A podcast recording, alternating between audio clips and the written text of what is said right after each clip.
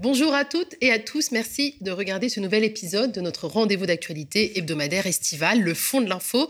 Pour ceux qui regardent ce module pour la première fois, il s'agit d'une revue d'actualité à laquelle je convie deux invités chroniqueurs, car au média, on continue le suivi de l'actualité pendant l'été. On rappelle que notre média ne vit que des abonnements et des dons de celles et ceux qui l'aiment, donc de vous. Abonnez-vous soutenez-nous. Aujourd'hui, j'ai à mes côtés mon collègue et camarade Théophile moi, Bonjour Théophile. Salut Nadia. Mais aussi Yazid Arifi, militant activiste social et sociétaire du média et tout nouveau président du conseil de surveillance de notre coopérative. Bonjour Yazid. Nous voici partis pour plusieurs dizaines de minutes de décryptage de l'actualité.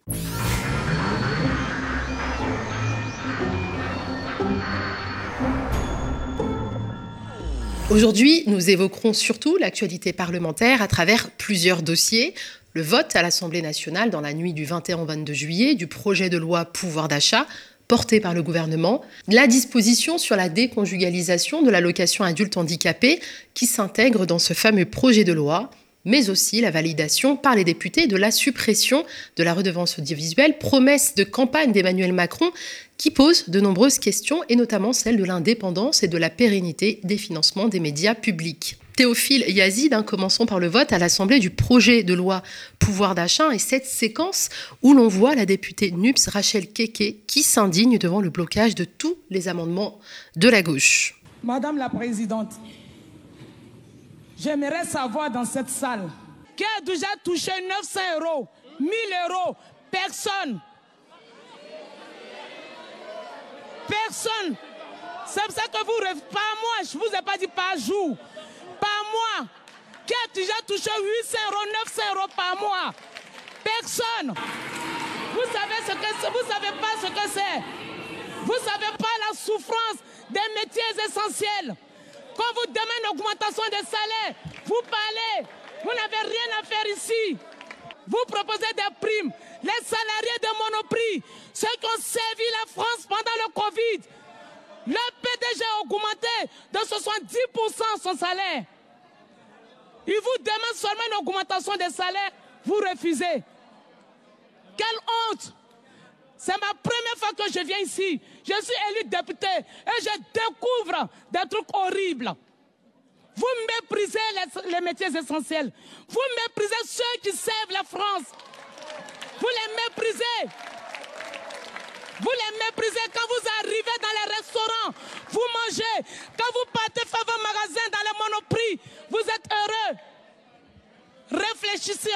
Alors Théophile, qu'est-ce qu'on peut retenir des débats sur ce projet de loi? Alors, ce projet de loi, il, est décliné en, un certain nombre de mesures phares, notamment la revalorisation de 4% des retraites et de certaines prestations sociales, le plafonnement de la hausse des loyers à 3,5% en France hexagonale, 2,5% en Outre-mer et 1,5% en Corse. On parle également de l'augmentation des APL de 3,5%. Il y a également ce que certains analystes ont parlé de bombe climatique, c'est-à-dire la hausse du plafonnement de l'émission des gaz à effet de serre pour sécuriser les approvisionnements énergétiques avec la guerre en Ukraine, la mise en place d'un terminal méthanier euh, euh, flottant au port du Havre, la possibilité aussi d'importer euh, du gaz de schiste américain sans étude d'impact environnemental préalable. On évoque également le retour des centrales à charbon, etc. Bref, il n'y a pas de super nouvelles sur le front euh, euh, climatique et environnemental. Alors le cœur nucléaire de cette loi pouvoir d'achat, c'est ce qu'on a appelé la prime Macron, la possibilité euh, de bénéficier, pour les salariés, de bénéficier d'une prime dite de partage de la valeur exonérée de cotisations sociales, une prime qui peut aller jusqu'à 3 000 euros et même jusqu'à 6 000 euros en cas d'intéressement. Les entreprises qui pratiquent l'intéressement des salariés par rapport aux bénéfices que ces entreprises peuvent faire. Bien entendu, il faut rappeler que la prime Macron n'est pas exigible à l'employeur, c'est l'employeur qui a toute l'attitude pour vous la donner ou pour ne pas vous la donner. Et en fait, il y a un certain nombre d'amendements, euh, notamment provenant de la NUPES, qui ont été retoqués. Alors, euh, euh, la majorité des députés, c'est-à-dire une sorte de coalition LR, RN, LREM, a dit non à la revalorisation du SMIC qui était réclamée. Et on a vu donc Rachel Keke qui s'en plaignait vivement. Non au gel des loyers, au gel des loyers qui était également réclamé.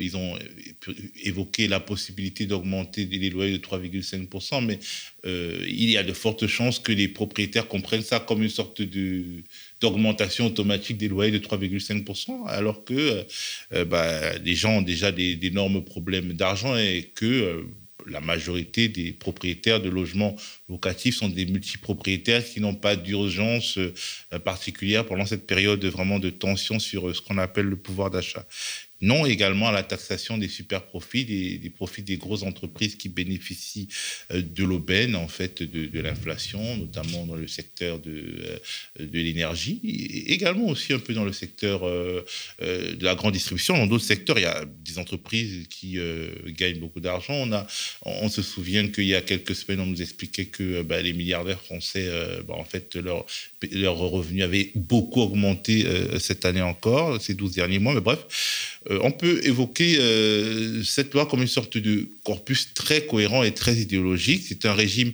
d'incitation et non d'obligation c'est une sorte de logique de logique de la baisse du salaire socialisé.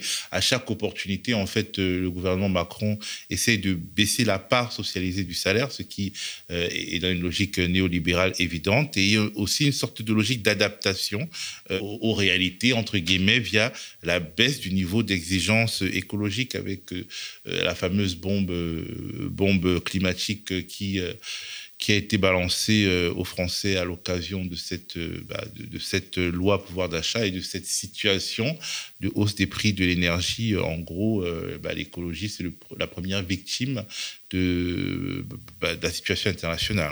voilà, c'était un peu l'articulation en fait de, de ce projet de loi pouvoir d'achat qui va continuer son chemin parlementaire et qui va être, selon toute évidence, entériné dans les semaines qui viennent. Tu l'as sommairement évoqué, hein, Théophile. Hein, on a assisté à un consensus Renaissance, LR et Rennes, avec une Marine Le Pen hein, qui a voté contre l'amendement visant à obtenir une hausse du SMIC, alors même qu'en 2017, elle s'indignait du fait que le SMIC soit gelé. Yazid euh, en fait, en, voyant un petit peu les résultats des votes sur les différents amendements et puis sur le texte, ça m'a rappelé une vidéo que j'avais vue de Mélenchon où il prenait la parole, je pense c'était en 2014, c'était à l'époque du parti de gauche, et il disait un truc qui m'avait beaucoup marqué et qui en fait est en train de s'avérer être vrai. Euh, il disait à la fin, il n'y aura plus que Le Pen et nous. Et c'est exactement ce qui est en train de se produire. C'est qu'en fait, ce qui s'est passé pendant les élections législatives amène euh, le parti qui n'est plus majoritaire, donc LREM devenu Renaissance, dans une espèce de course à l'échalote euh, vers aller le plus à droite possible en vérité. Et euh, ce qui va se matérialiser, je pense, dans les semaines à venir et les années à venir, c'est une espèce de grande coalition du Parti de l'Ordre qui cette fois-ci ira du MoDem et UDI jusqu'à, euh, on ne sait pas trop où, quoi, hein, jusqu'à potentiellement jusqu'à ORN et peut-être même un peu plus à droite que l'ORN. Donc c'est intéressant de voir un petit peu les recompositions qui sont en train de se, de, se matérialiser et de se rendre compte que finalement la, seule structure qui aujourd'hui euh, défend tant soit peu les intérêts des salariés, euh, euh, le, les intérêts climatiques aussi, hein, qui sont les nôtres, c'est la NUP. Quoi. La NUP, c'est les seuls qui me semblent être aujourd'hui mobilisés sur ces sujets-là. Les débats hein, sur ce projet de loi ont illustré ce que le journaliste Abel Mestre au Du Monde a appelé le retour de la conflictualité avec une opposition NUPS faisant feu de tout bois. Hein, c'est ce que tu disais, Yazid, du moins en partie. L'exemple du député Adrien Clouet hein, qui a proposé un amendement sur la prime en fumage est, assez, est à cet égard assez parlant. Maintenant près de 500 ans, et l'ordonnance de Villers-Cotterêts, il y a un principe fondamental de nos textes légaux et notamment des textes de loi, c'est le fait de les écrire dans un langage qui est compréhensible par tout le monde, raison pour laquelle, à l'époque, nous avons remplacé le latin par le français. La prime qui est évoquée ici dans cet article ne partage pas la valeur, cela pour plusieurs raisons. D'abord car seul le salaire partage la valeur. Ensuite, car une prime ne touche pas à la valeur, elle touche par définition même au surprofit, c'est-à-dire au profit supplémentaire à celui qui était normalement emmagasiné, donc ne peut, ne peut en aucun cas et jamais répartir de la valeur. Enfin, en dernier point, ce texte dans son ensemble opérant une réduction du pouvoir d'achat. Il n'y a donc pas ici de valorisation du travail ou de rémunération de la population par cet article 1. Ceci étant, dans un souci constructif de co-construction et de concertation, pour reprendre des termes beaucoup utilisés ici, nous vous proposons ici simplement de manière formelle de renommer l'article pour être peut-être plus cohérent avec son contenu en l'intitulant prime en fumage, ce qui nous paraît avoir ce qui fait concorder le fond et la forme, et ce qui assure une fidélité entre l'intitulé et le contenu. Alors Théophile, euh, Yazid, dans ce fameux retour de la conflictualité, est-ce une bonne chose pour la cohésion de l'opposition? Alors, euh, moi, j'ai regardé un sondage, un sondage BVA pour RTL et Orange, que je trouve assez, euh, assez parlant. Il indique que 71, 71% des Français attendent de, leurs députés d'opposition qu'ils négocient des compromis, tandis que 28% préfèrent une opposition ferme et franche sur la base des programmes de ces partis d'opposition. Alors, ce sondage est réalisé une période de faible conflictualité dans la rue, c'est l'été, les gens, bah, en fait, ils sont en vacances, ils sirotent euh, leur cocktail ça veut pas. Je pense que dans une situation de tension euh, plus élevée, euh, notamment sur des thématiques comme la réforme des retraites, bah, euh, le nombre de personnes souhaitant une opposition plus ferme va augmenter.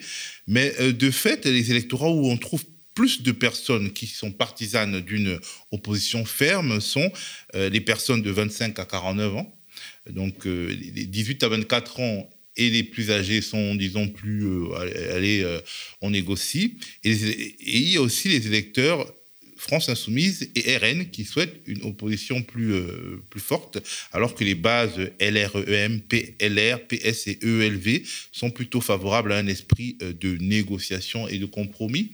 Alors, au-delà euh, des, allégeances politiques, je pense qu'il est important de se rendre compte que euh, c'est l'électorat populaire, c'est l'électorat qui n'a pas le temps d'attendre, qui se rend bien compte qu'on est en train de le, dépouiller, qui est, qui est favorable à une opposition plus ferme et plus vigoureuse, parce que finalement, ce qui met ensemble les électorats FI et RN, beaucoup de, commentateurs malveillants évoquent les extrêmes qui se rejoignent, mais en réalité, non. Ce sont les classes populaires, ce sont les gens qui vivent avec justement le SMIC, avec un peu plus du SMIC, avec, ce sont et les classes populaires et les, disons, les classes diplômées déclassées, qui euh, en réalité sont, font partie des classes populaires, qui n'en peuvent plus de ce système, qui demandent, qui attendent de leurs élus qui s'opposent au détricotage du service public, euh, à, tout ce à quoi on peut assister aujourd'hui. Et euh, euh, ça veut dire qu'en réalité, la NUPES est fondée sur une sorte d'agglomérat sociologique assez fragile, vu qu'il y a euh, des classes plutôt, euh, disons, installées, aisées, qui votent peut-être PS, ELV, qui ont des attentes climatiques fortes et donc qui vont par exemple être furieuses parce que bah, la loi pouvoir d'achat, bah, en fait, s'assoit sur toutes les urgences climatiques, mais qui n'ont pas forcément d'urgence sociale, qui leur donne envie euh, d'un renversement de table. Et je pense que euh, c'est une vraie fragilité. Je ne sais pas comment la NUPES euh, s'en sortira. Surtout qu'on a remarqué hein, qu'une majorité de députés PS-NUPES s'est abstenue, contrairement aux élus PCF et ELV.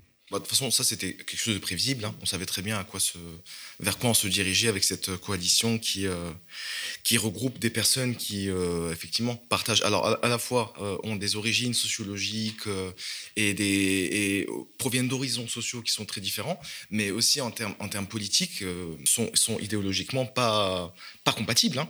Donc là, moi, je trouvais que la NUPES, en tant que structure, était intéressante dans la mesure où elle venait acter bah, la centralité de, la France insoumise en fait dans la gauche en fait électorale euh, au sens large c'est ça qui était intéressant c'est cette idée que euh, contrairement à ce qui a pu se passer euh, dans les anciens cartels des gauches des anciennes coalitions de gauche cette fois-ci le rôle central serait celui de la France insoumise, donc la, structure la plus entre guillemets la plus radicale de, toutes.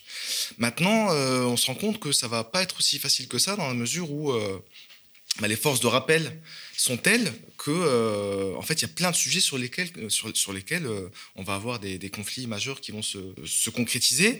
Et je suis pas certain que les dispositifs qui ont été mis en place, l'intergroupe, parce qu'ils sont chacun dans groupe parlementaire, je suis pas certain que ça suffise en fait à, compenser les divergences idéologiques. Donc, il va falloir faire preuve d'intelligence stratégique majeure hein, pour réussir à, trouver le, moyen de, collaborer sans que tout ça, ça explose en plein vol. Ça me paraîtrait vraiment un sacré exploit. Hein qui réussissent à tenir tous ensemble euh, En plus, on a, on a vraiment l'impression qu'au sein euh, du Parti socialiste, il y a des, des, élus qui sont arrimés à la NUPES pour ne pas disparaître, parce que euh, l'état dans lequel euh, le, Parti socialiste était après la déroute de Anne Hidalgo était tel qu'ils étaient quasiment obligés de, bah, de s'allier avec un pôle de gauche plus radical pour espérer exister. En plus, ils ont une sorte de, disons, de prime, de, de prime Mélenchon, si on peut dire, puisque le nombre de, sièges, de sièges potentiels euh, qu'ils auraient pu avoir a été augmenté en fait pour les attirer euh, dans la Nupes.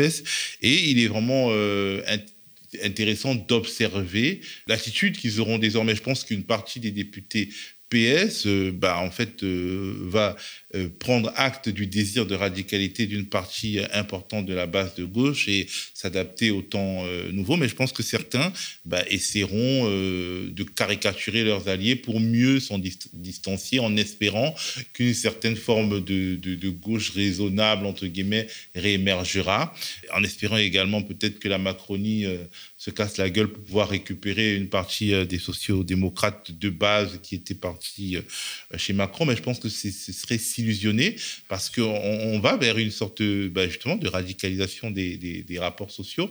On parle beaucoup de la radicalité euh, de, la France insoumise au sein de la NUPES, mais quand on regarde l'attitude euh, des députés macronistes, il y a une députée macroniste qui a carrément dit à une députée ELV qu'elle n'avait aucune intention de négocier avec, avec, euh, avec la gauche. Quand on voit cette attitude et de manière générale les positionnements fermes et, forts des, des, différents députés, on se rend bien compte qu'il y a une accélération de l'histoire et donc euh, il y a il n'y a plus de place pour des gens qui, qui, tremblent de la main avant de signer.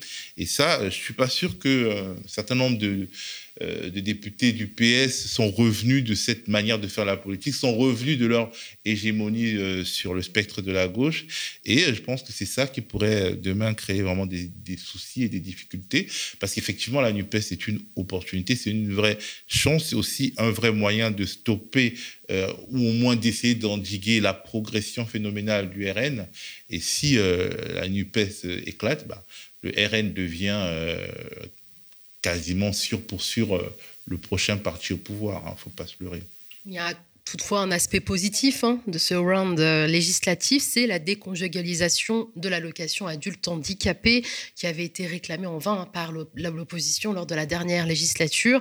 Pourquoi ce revirement de la Macronie, Yazid? Euh, bah, je pense que c'est euh, un peu comme euh, sur d'autres sujets, c'est la confrontation à l'évidence qui fait qu'à un moment donné, sur certains sujets, et je pense qu'il y a aussi les témoignages, les témoignages télévisés de comment s'appelle la, jeune femme Alors c'était Dolores, c'était une jeune femme qui s'appelle Dolores qui a échangé sur France Bleu avant les élections législatives avec Elisabeth Borne, qui en fait Elisabeth Borne avait été infâme, elle avait été vraiment odieuse avec avec Dolores Dolores, exprimait son désarroi en raison de la conjugalisation de cette allocation. Elle, expliquait que sans son conjoint, elle serait à la rue euh, parce que bah, l'un plus l'autre avait atteint un certain, plafond de revenus qui faisait que Dolores n'avait plus droit à l'allocation adulte handicapé et était à la merci euh, de son conjoint. Et euh, Elisabeth Borne lui demandait en gros d'aller bosser. On peut d'ailleurs regarder bah, ces images qui, qui avaient fait le buzz. Oui, bonjour à vous tous. Bonjour Madame bonjour. Voilà, je me permets de vous appeler pour savoir si l'État compte faire quelque chose pour les personnes qui sont handicapées. Je, malheureusement, j'ai eu un très grave accident. Je me retrouve en fauteuil, je ne peux plus travailler. Mm. J'ai fait la demande d'AH et dans la mesure où mon époux touche 1810 euros par mois, malgré qu'on ait un loyer de 1000 euros sur Nice, mm. on me dit que j'ai droit à rien parce qu'on déplace les plafonds à tous les deux. Ça fait que je vis, si vous voulez, j'ai rien. Si j'ai pas mon époux aujourd'hui, je serai dans la rue, quoi. Euh, merci Dolores, on comprend votre, votre émotion, vous qui demandez donc l'allocation d'adultes handicapés, mais il y a ce problème de, de, plafond, alors c'est toujours euh, compliqué parce qu'il y a ces barèmes, il y a ces critères Elisabeth Borne, et bah, quand on est un peu en dessous, un peu au-dessus, on n'est pas éligible. Et ça, ça crée des situations de détresse comme, euh, comme Dolores l'exprime. Alors moi j'entends, j'entends votre émotion Dolores, et je pense qu'il faut absolument qu'on puisse vous trouver une solution. D'abord, en tant que personne handicapée, vous avez droit à des aides. Mmh pour votre vie courante pour que vous puissiez continuer à vivre normalement, à vous déplacer, euh, par exemple. Ça, vous le savez, Et ça, il y a des aides qui ne sont pas du tout sous condition de ressources. D'accord. Et puis ensuite, il y a la façon dont on peut vous accompagner pour que vous puissiez peut-être reprendre une activité professionnelle. J'imagine que c'est quelque chose que vous pourriez souhaiter. Et là, il y a des structures dont c'est la responsabilité. Dolores? Oui, je vous écoute. Hmm. J'adore quand Madame le Premier ministre dit de reprendre une vie professionnelle. Vous savez, quand vous arrivez en fauteuil, excusez-moi, mais Elisabeth Borne, on se rappelle hein, que euh, dans la période avant euh, les législatives et entre les deux tours des législatives, elle a été vendue par euh, les médias les plus complaisants vis-à-vis de la Macronie comme une personnalité de gauche. hein. Et une personnalité de gauche qui sort euh, ce genre de propos, bah, ça fait gros. Et donc, je pense que pour sa propre perception d'elle-même, ce- Elisabeth Borne était obligée euh, finalement euh, bah, de reculer sur cette conjugalisation de l'allocation adulte handicapé. Ils ont profité euh, de la loi euh, le pouvoir d'achat pour euh, donner au moins ça, parce qu'en gros, ils n'ont quasiment rien concédé. Et bon, là, euh, on peut quand même s'interroger hein, sur. euh, bah, en fait, euh, les députés macronistes détestent qu'on les traite de Playmobil, mais dans, le, dans les faits, bah, tous ensemble, comme des Playmobil, ils ont voté euh, euh, contre la, déconjugalisation quand euh, c'était un- une proposition de loi venant de l'opposition. Et tous ensemble, quasiment, sauf une personne, comme des Playmobil, ben, ils ont voté pour la, déconjugalisation quand c'est devenu à la mode macroniste. Et franchement, je trouve que ça ne donne pas une image super valorisante de la démocratie parlementaire, tout cela. En termes de maturité démocratique, je pense qu'en France, on est, effectivement on très très bas là. On est très très bas. Il va falloir arriver jusqu'au stade où on se rend compte que l'origine du mal, c'est l'élection du président au suffrage universel, qui en fait euh, dénature complètement euh, le, débat parlementaire. euh, En, faisant de, fait de l'Assemblée nationale bah, soit une chambre d'enregistrement des désirs du président, soit le jour où il présentera les textes qui sont trop éloignés des désidératas de la droite, ça sera un endroit où, en fait, ça sera le pugilat permanent euh, et, il, ne, se- votera rien, quoi. Donc euh, euh, là, je pense que c'est vraiment ça le problème qui se pose à nous, c'est qu'à un moment donné, on va se retrouver dans une situation où clairement, il, va falloir, revenir là-dessus. Il va falloir revenir sur ce qui semblait être a, priori, d'après même, même De Gaulle était convaincu que cette élection du, du président suffrage universel, c'est une grande avancée démocratique.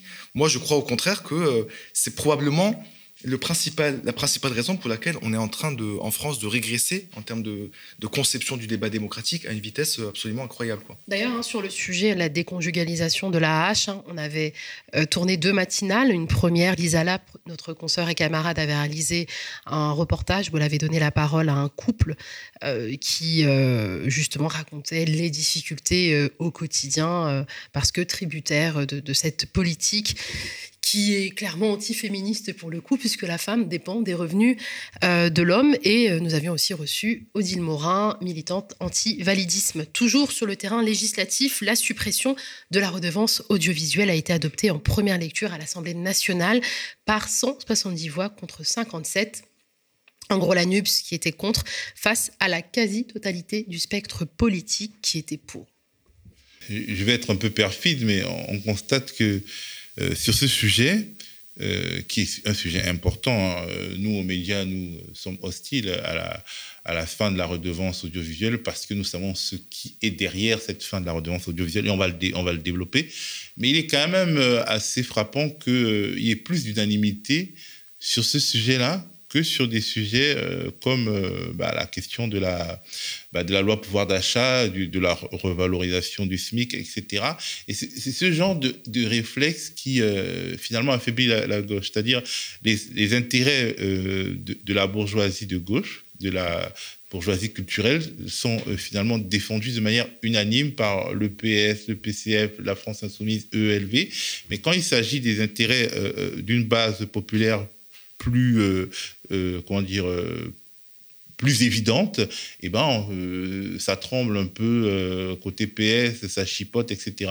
Bon, c'est juste une petite parenthèse pour montrer que, bon, de fait, vu du bas du pays, vu de, de, ceux qui gagnent le SMIC, vu de ceux qui vivent avec le RSA, ça peut être irritant que bah, le centre-gauche NUPES bah, soit plus prompt à défendre et à défendre même de manière convaincue sur les réseaux sociaux et dans les médias la redevance audiovisuelle que euh, bah, la question de la hausse du SMIC, la question de la taxation des super profits euh, euh, de guerre, bon bref, de guerre en Ukraine, en tout cas pas de guerre ici, des super profits de crise.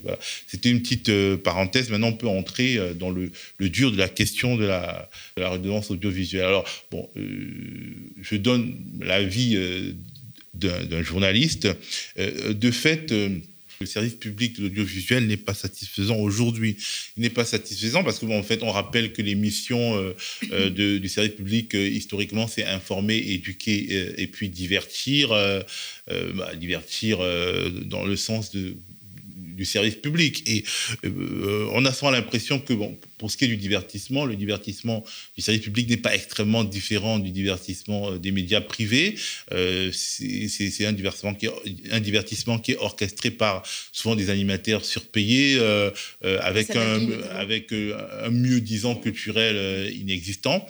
Et puis, bon, pour la question maintenant de l'information, il y a un vrai problème, c'est-à-dire que les biais qu'on peut, que l'on peut voir dans les médias des milliardaires, c'est-à-dire des biais pro-néolibéralisme, pro-Macron et LR en gros, euh, et, et euh, la lame de fond, euh, disons, le péniste, la lepénisation des esprits qui est entretenue par les médias des milliardaires, notamment ceux de Vincent Bolloré, mais pas que, et eh ben on a l'impression que c'est la même lame de fond que l'on retrouve sur France Culture, sur France Inter et, et sur le service public à la télévision.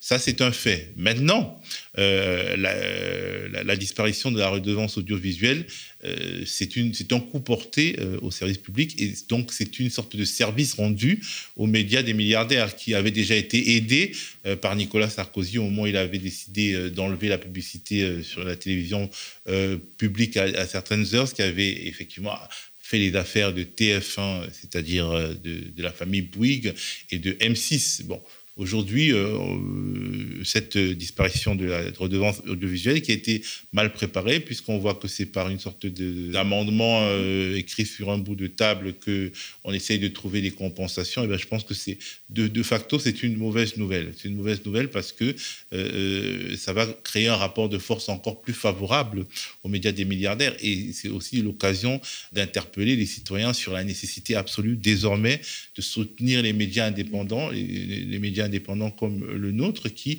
en réalité vont être euh, presque bientôt quasiment les seuls remparts à la, à la doxa néolibérale, à la doxa pro-patronale et à la doxa euh, raciste d'une certaine manière, parce que finalement, euh, le, rempart, c'est la division des classes populaires sur des bases ethniques, ethnico-religieuses. Hein. Ça a toujours été comme ça. C'est la démocratie dans le tiers-monde, c'est une démocratie tribale. Et pour effectivement diviser les classes les plus populaires, qui sont de plus en plus nombreuses, ben, le racisme est une arme euh, du patronat possédant. Et donc, je pense que malgré euh, toutes les critiques qu'on peut faire au service public de l'audiovisuel, euh, c'est pas une bonne nouvelle. C'est aussi un manque à gagner hein, d'environ 3 milliards d'euros. Yazid pour euh, un gain en termes de pouvoir d'achat qui est quand même infinitésimal. Hein. on parle de quelques dizaines d'euros par mois. C'est vraiment pas sur ça que ça va se jouer au niveau des fins de mois pour les, euh, pour les gens qui sont vraiment en difficulté. Euh, donc c'est quand même cher payé. Quoi. Les gens qui étaient en difficulté ne payaient pas la redevance audiovisuelle puisque... C'est vraiment une classe intermédiaire. Je sais pas, les gens qui sont vraiment concernés par cette, par cette suppression de la taxe, enfin de la redevance audiovisuelle, au final, le gain en termes de, pouvoir d'achat pour eux, il est vraiment il est, il est minime. Quoi. Donc clairement, pour moi, sur ce sujet, comme sur d'autres d'ailleurs, euh, la crise, l'augmentation de l'inflation, etc., euh, sont vraiment des prétextes quoi, hein, pour faire avancer l'agenda néolibéral d'une manière qui, en, franchissant des seuils sur lesquels il va, être compliqué de revenir. Et donc concrètement, sur cette histoire de, financement de, de l'audiovisuel public, là, on va être confronté à une accélération d'une dynamique qui est déjà à l'heure, comme tu le dis, depuis un certain temps, c'est-à-dire l'alignement de la pratique dans l'audiovisuel public sur les pratiques du privé, avec les, rémunérations euh, délirantes d'un certain nombre d'animateurs qu'on connaît, les Nagui, les Laurent Ruquier, etc., avec une pratique du divertissement qui, effectivement, euh, ne semble pas du tout cohérente avec, euh, avec ce qu'on attend du service public. D'ailleurs, en fait, un truc que tu, sur, sur, lequel moi je pense que c'est intéressant d'insister, c'est la rencontre un peu étrange qu'il y a entre le divertissement et l'information sur certains qui sont d'ailleurs, euh, qui est d'ailleurs une pratique qui vient du service public. Hein, c'est Ardisson qui sont arrivés avec leurs émissions où on a voulu, tu sais, faire du Michel Rocard et puis du Marilyn Manson et euh, l'infotainment. Exactement, euh, avec un gain pour le débat démocratique qui n'est pas forcément formidable. Mais en réalité, cet infotainment qui aujourd'hui drive, pour utiliser un anglicisme, les audiences jeunes. On, pense notamment à, TPMP euh, sur. Euh, aussi, le quotidien.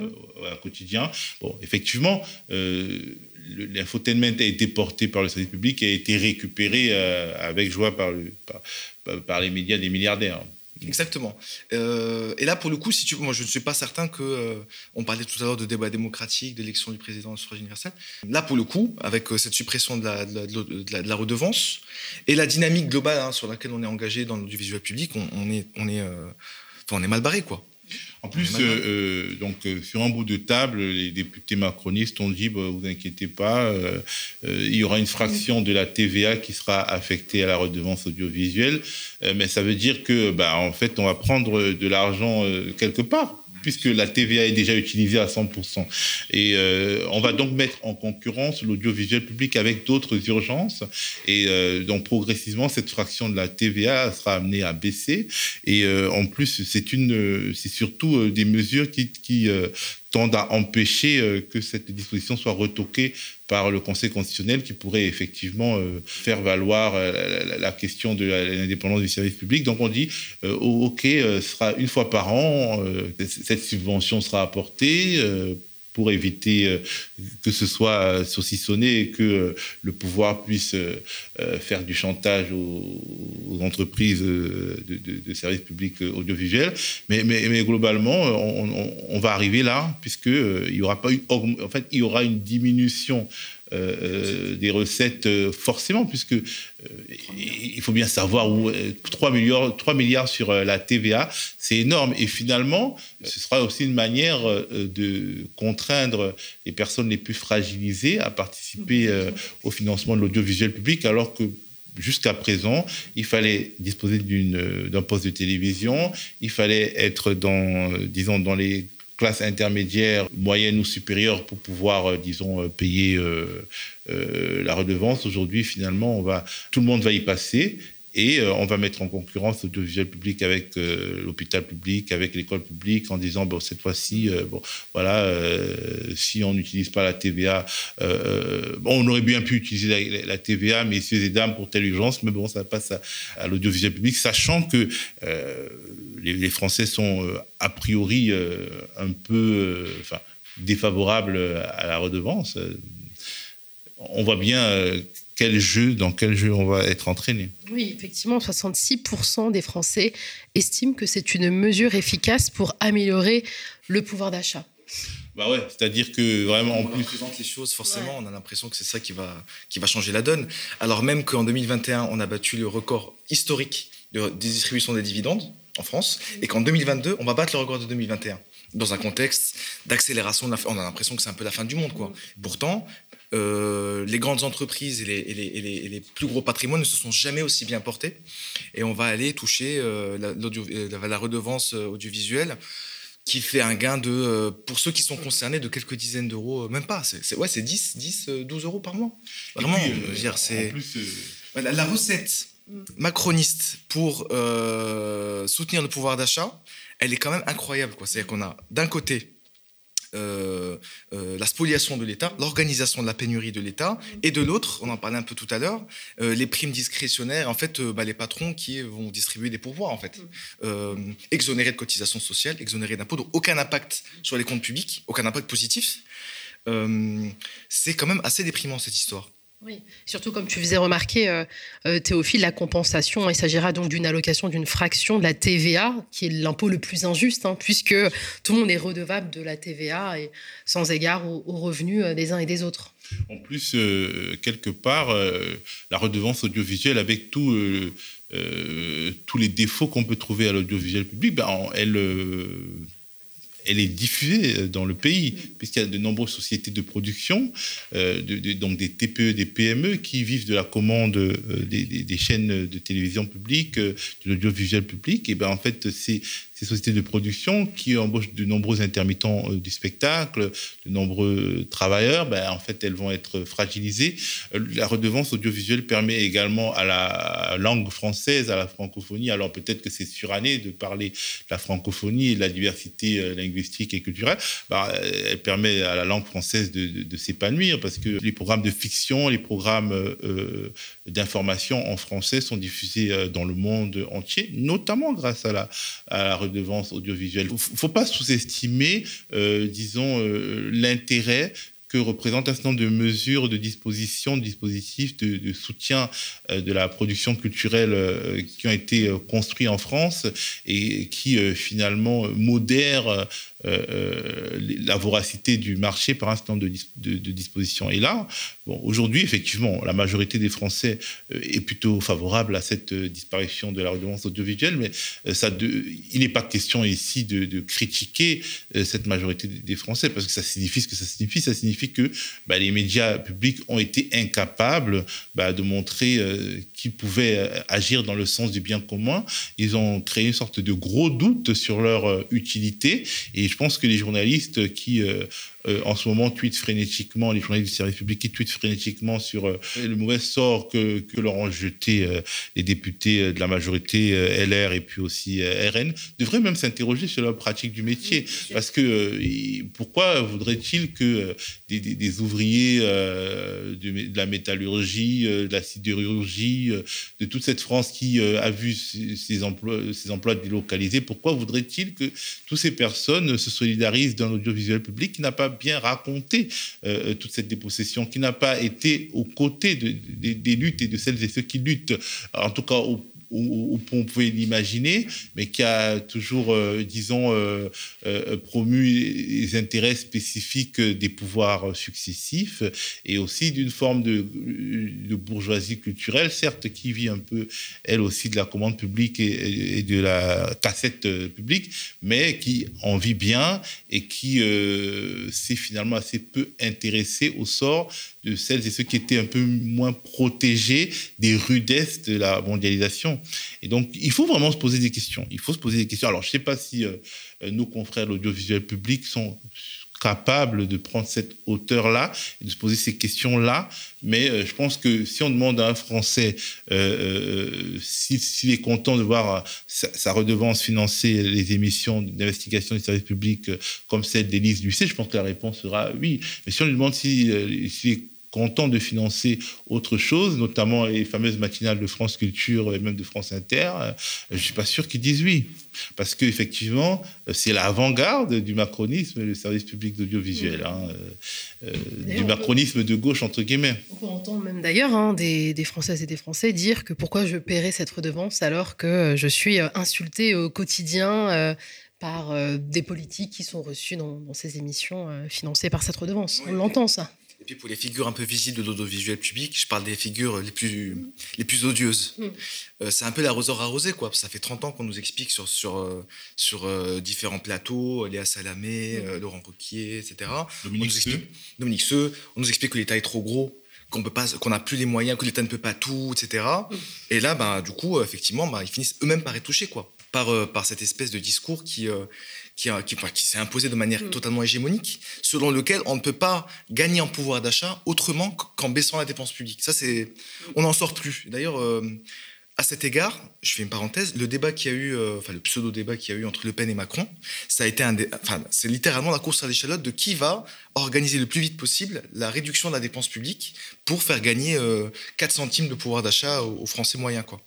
Euh, donc bon, effectivement, bah, c'est un peu l'arroseur arrosé, c'est assez euh, assez cocasse pour eux parce qu'effectivement derrière il y a beaucoup de gens qu'on ne voit pas à la télé qui travaillent oui, effectivement euh, euh, à la régie. à la régie là, à la production de tout ce, de, de, de, de, tout ce contenu et qui se retrouvent victimes de quelque chose euh, qu'ils n'ont jamais défendu quoi. C'est ça qui est un peu dramatique. Il faut pas oublier euh, tous les localiers tous ceux qui travaillent pour les locales de Radio France tous ceux qui sont sur le planning de Radio France qui sont qui sont euh, qui font partie des, des, des, des des, personnes les plus paupérisées euh, dans les services publics, qui euh, un coup tu te retrouves dans l'est, l'autre coup dans l'ouest pour gagner 3 francs 6 sous à chaque fois. Effectivement, ce sont des travailleurs de services publics, ce sont des journalistes qui au quotidien racontent bah, la France dans ses différents territoires et qui ont déjà été pressurisés par la logique qui est à l'œuvre aujourd'hui. Et donc, bon, il ne faut pas oublier, il ne faut pas considérer que le service public de l'information, ce n'est que Léo, euh, Léa Salamé euh, et, les autres figures euh, multicasquettes de, de l'audiovisuel public. Ce pas que des intellectuels, organiques du, capital. Ouais. Yazid Théophile, merci. En tout cas, une chose est sûre, hein, vous l'avez rappelé, il sera plus qu'urgent de soutenir les médias indépendants. Vous rappelle hein, qu'il y a une campagne d'abonnement en cours. Nous avons besoin de 5000 nouvelles souscriptions pour soutenir la nouvelle saison qui se prépare. On vous remercie d'être aussi nombreuses et nombreux à regarder le fond de l'info. À très vite.